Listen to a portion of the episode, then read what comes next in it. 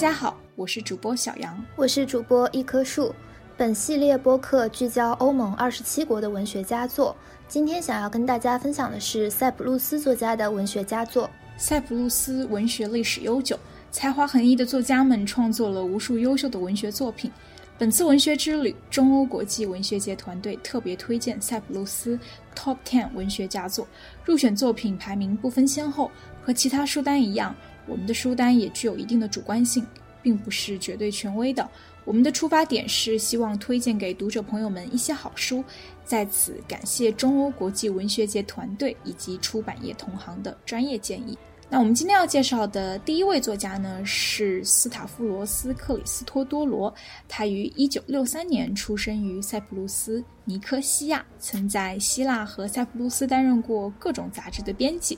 目前在塞浦路斯主要的报纸担任专栏作家。那他的第一本书《国民》由卡兰蒂斯出版社于二零一六年在雅典出版，入围了塞浦路斯国家文学奖。而我们今天要介绍的呢，是他的第二本书《核动日》。这本书也荣获了欧盟文学奖。《核动日》围绕着一场谋杀案展开，书中似乎没有解开的线索，但真相一如既往隐藏在细节中。随着谜团的展开，多瑙河灰色的海水浮现出那些渴望被爱的人背后的故事。嗯，我们第二位作家安娜库帕诺是少年儿童读物联盟塞浦路斯分会二零二二安徒生大奖的候选人。他是一位教育家，同时也是一位教育哲学家，曾在伦敦大学教育学院获得教育哲学博士学位。除此之外，他还是一位诗人和青少年儿童文学作家。而我们要推荐的他的作品《塞巴斯蒂安·蒙特菲欧的惊人发现》获得了塞浦路斯共和国国家青年文学奖、当代童话大赛桂冠和文学杂志《读者》设立的儿童读物大奖，并于2018年入列少年儿童读物联盟的荣誉名单。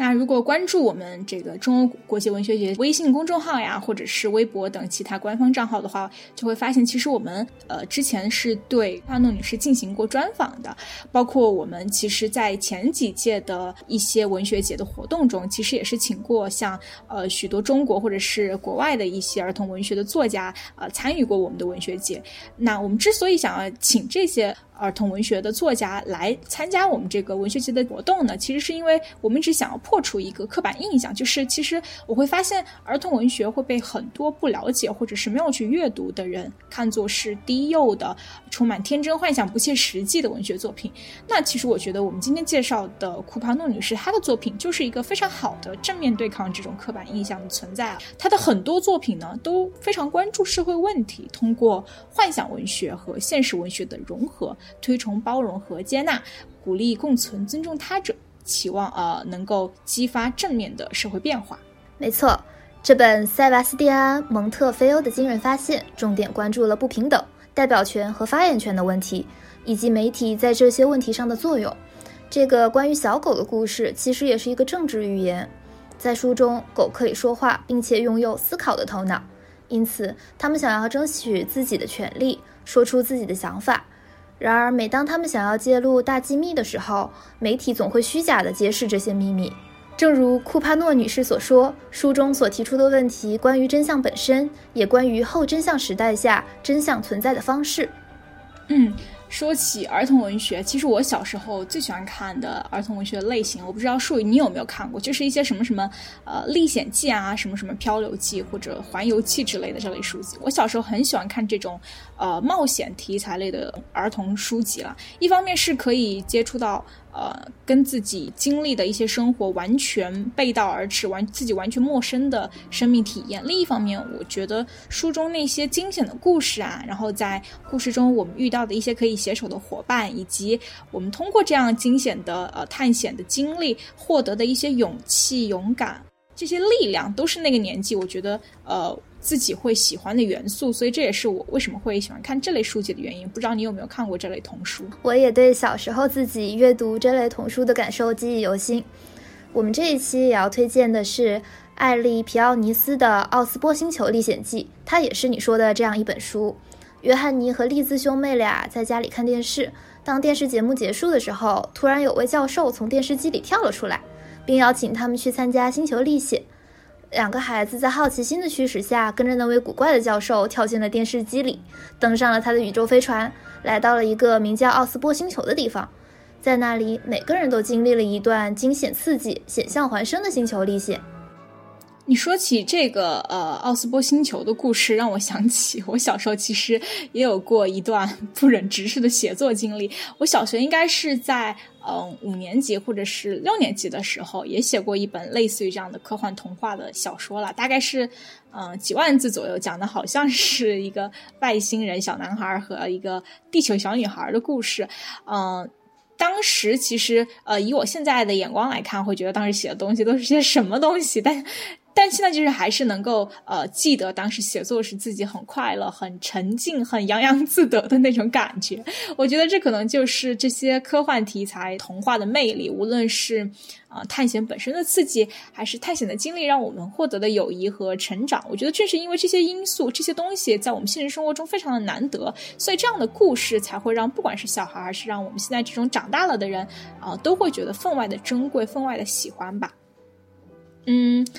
那其实按照往常的惯例呢，我们每次在介绍一个小众的国家。啊，和这个国家呃相关的文学作品啊，或者我们推荐书单之前呢，我们一般都会对这个国家进行一些背景介绍，来帮助各位听众更好的了解这个国家以及他们的文化。那今天我们之所以把这个环节没有放在最开始，而是放在中间，也是因为呃前面介绍几本书呢，可能会更加通俗，像童书之类的就不太需要进行背景介绍。那另一方面呢，其实也和我们接下来要介绍的这本书有关，它就是索夫尼斯·索夫尼欧的第一本小说《祖先》。介绍这位作家之前，我们不妨先来了解一下塞浦路斯这个国家。塞浦路斯正式名称为塞浦路斯共和国，是安纳托利亚半岛以南、地中海东部的一个岛国。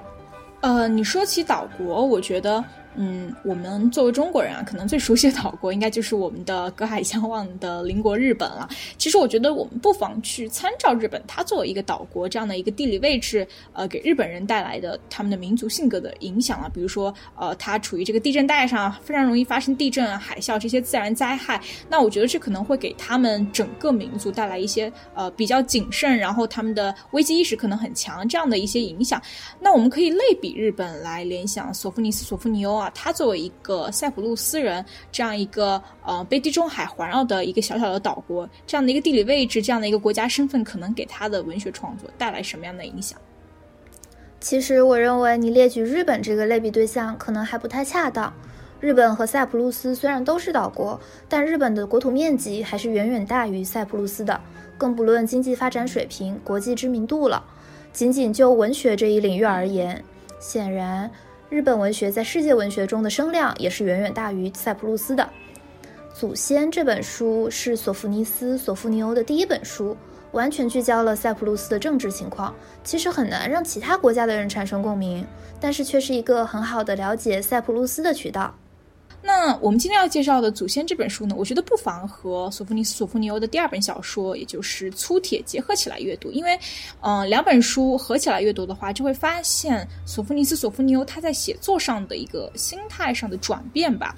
他在写《祖先》的时候，其实大概是在二零一零年，那出版当然是在这之后了。二零一零年的时候呢，索夫尼斯·索夫尼欧他在美国学习和工作，那样的经历呢，让他积攒了很多的能量，那正好借由这本小说表达出来。这本书出版以后呢，确实在塞浦路斯和希腊。都得到了很好的反馈，但是他在准备写第二本书的过程中呢，他就希望他有一个主动的意识，就希望跳出仅仅是他们国家这一亩三分地的事情，希望实现一种全球化的视野，也希望这本书能够被翻译成很多其他的语言，能够让更多的国家的读者都能够读到，并且产生共鸣，所以他会。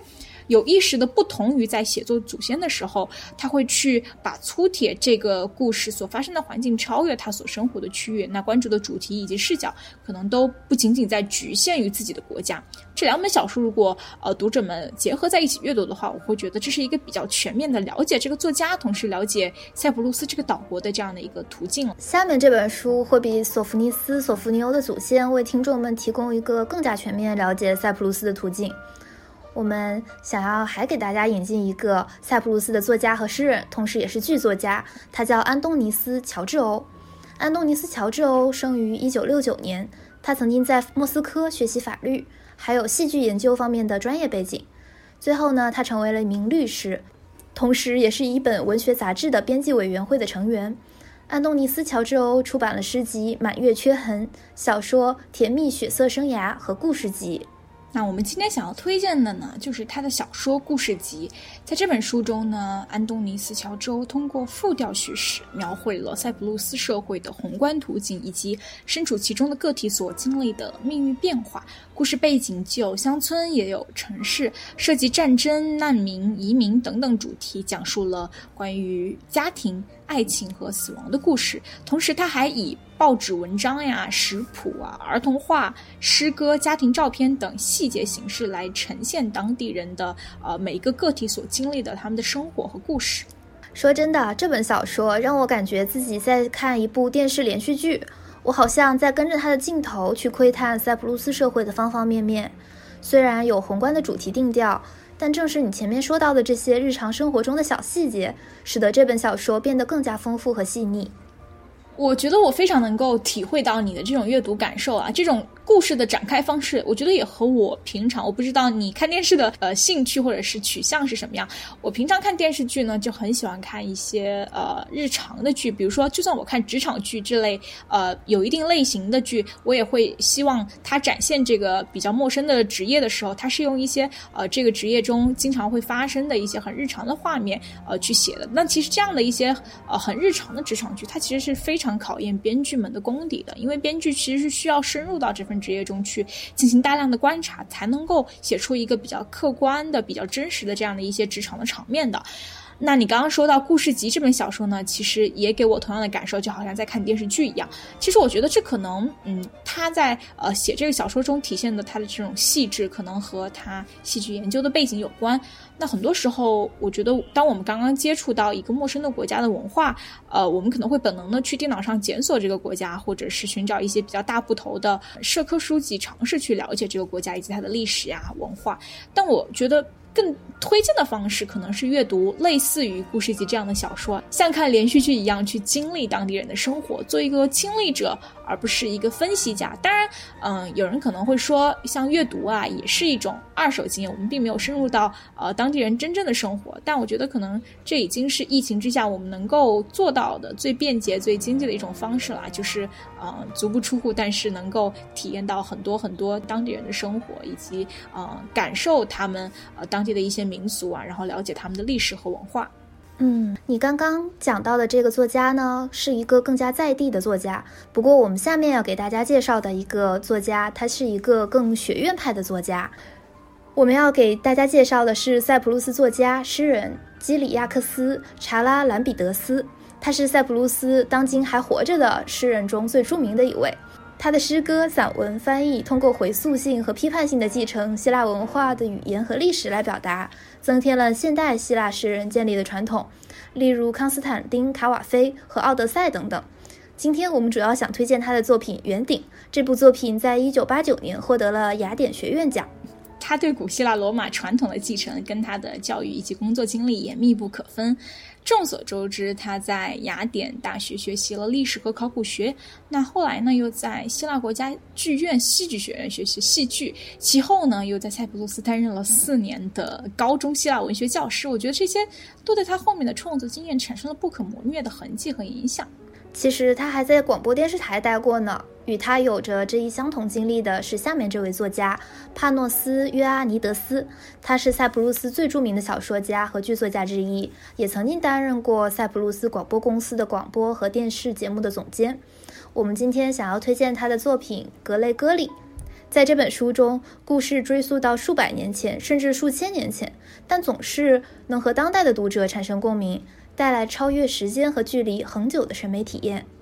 其实从一九五五年以来呢，他就一直在从事文学创作。那主要的题材呢是散文和戏剧。他的著作已经被法语、德语、英语、俄语、土耳其语、波斯语以及保加利亚语、瑞典语等多国语言全部或者是部分的翻译出版。他的戏剧《格里高利》《彼得一世》《手提箱》和《口气家》已经在希腊、英国、美国和德国等国家上演。他曾经担任过塞浦路斯戏剧组织汇编委员会的主席，也担任过呃塞浦路斯笔会中心的主席。零七年的时候呢，他获得了塞浦路斯共和国颁发给作家的最高奖项，也就是文学艺术和科学卓越奖。那这些呢，其实都反映出他极其旺盛的创作生。接下来我们要推荐的是屡获殊荣的塞浦路斯诗人和作家诺拉·纳贾里安的《莱德拉街》。这是一部极具表现力的短篇小说集。纳贾里安虚构了一起致命的事故，通过荒谬的情节，反映了尼科西亚一条街道被首都分裂成两半的可笑现实。读者在阅读中会被频频打动，或是为那令人回味的语句。或是作者对世界上最后一个分裂的首都进行的讽刺，却饱含深情的描述。无论纳贾里安写的是爱情的分分合合，还是在塞浦路斯外国劳工的孤独生活，他的笔法都非常真挚动人。你说到莱德拉街呢，就让我想起奈保尔的米格尔街，他讲的都是一条街上生活着一群有脾气、有盼头的小人物的故事。比如在米格尔街里面呢，就有哲学家波普，他就呃想要做出一样叫不出名字的东西。那还有艺术家摩根呢，他就扬言美国国王会会来买他的花炮。还有呃诗人布莱格华兹华斯呢，他正在写一首全世界最伟大的诗。包括疯子曼曼，他频频的参加议员竞选。机械天才巴库百折不挠的改造一辆又一辆的进口汽车。我觉得两本书非常相似啊，都在描述一群呃。过着一成不变的生活的人，同时呢，这些普通而又有血有肉的小人物呢，又处在一个宏大的历史背景之下。我觉得这种宏观历史背景下，呃，普通而又有血有肉小人物的生命传奇，非常能够打动人。我觉得，呃，这两本书呢，也不妨呃一起来阅读。接下来我们要介绍的作品，出自一位作家兼学者麦克里诺·扎莫拉斯，他在塞浦路斯开放大学担任教育理论和课程研究的教授。我们想要推荐他的作品《以情立教：一种后现代式探索》。这本书清晰地勾勒出教学情感研究的发展脉络，展示了该领域主要研究者和研究内容的结论，并借鉴了后结构主义和女性主义的视角，深入阐释了教学的情感系谱，引领读者思考教学情感和普通情感的不同。全书主要由三大部分组成。第一部分讲的是教师感情研究中的理论问题，第二部分描述了为期三年的人种志个案研究中的实证情境和多元的维度，第三部分引出了教育情感后现代文化中的启示和将来的发展方向。由此，我们来归结一下：第一部分讲的是理论内容，第二部分讲的是实证研究，第三部分则讨论了前两个部分所涉及的理论和实践的问题。并对此产生的相关知识和理念进行了反思。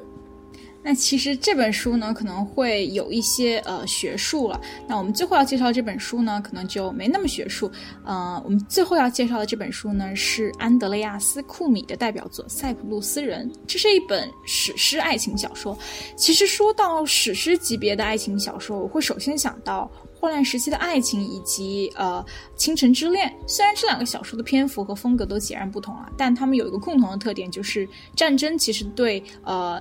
主人公的爱情产生了非常非常大的影响。你说的没错，其实《塞浦路斯人》这本书所讲述的爱情故事也与战争有关。我想起达芬奇曾经这样描述塞浦路斯：美丽的塞浦路斯岛，那是爱神的国度。曾有许多人受到他的吸引而前往，结果船只所具全部触桥碎裂。寥寥数语道尽了塞浦路斯多少神秘与凄美的故事。塞浦路斯是一个被神话纹身的国度，千百年来一直与神话传说纠葛缠绵。不管是日常生活、民风习俗、宗教信仰，甚至历史文化，无不烙印着神话的鲜明印记。然而，那个踏白浪诞生、深入每个岛民内心的女神，却无法让她的子民逃离战争的历史悲情，也因此锤炼出独特却错综复杂的塞浦路斯文化。其实，往往史诗的爱情故事都不只讲了爱情，就像，嗯，刚刚我前面提到的霍乱时期的爱情，它其实同时表现了哥伦比亚的历史、战争和霍乱对拉美人民的生命的威胁，以及人与自然对立的这些主题。那《塞浦路斯》呃这本小说同样也是表现了非常非常多复杂的主题。那其中，呃一个。主线呢，就是围绕着基督徒和穆斯林这个关系。它的故事发生在一九五十年代到七十年代，呃，涉及到地理呀、宗教啊、政治等诸多领域，并且在一九七九年岛屿分裂事件处呢达到了高潮。呃，通过讲述美丽的爱情故事，《塞浦路斯人》这本小说真实的展现了一个分裂岛屿面临的历史困境，以及当地人民对自由的追求和由此展开的抗争。好的，那我们今天对作品的推荐就到此要结束了。塞浦路斯是一片文学沃土，自古以来诞生了非常多优秀的文学作品。欢迎感兴趣的读者朋友们参考这份书单，开启一趟精彩的塞浦路斯文学之旅。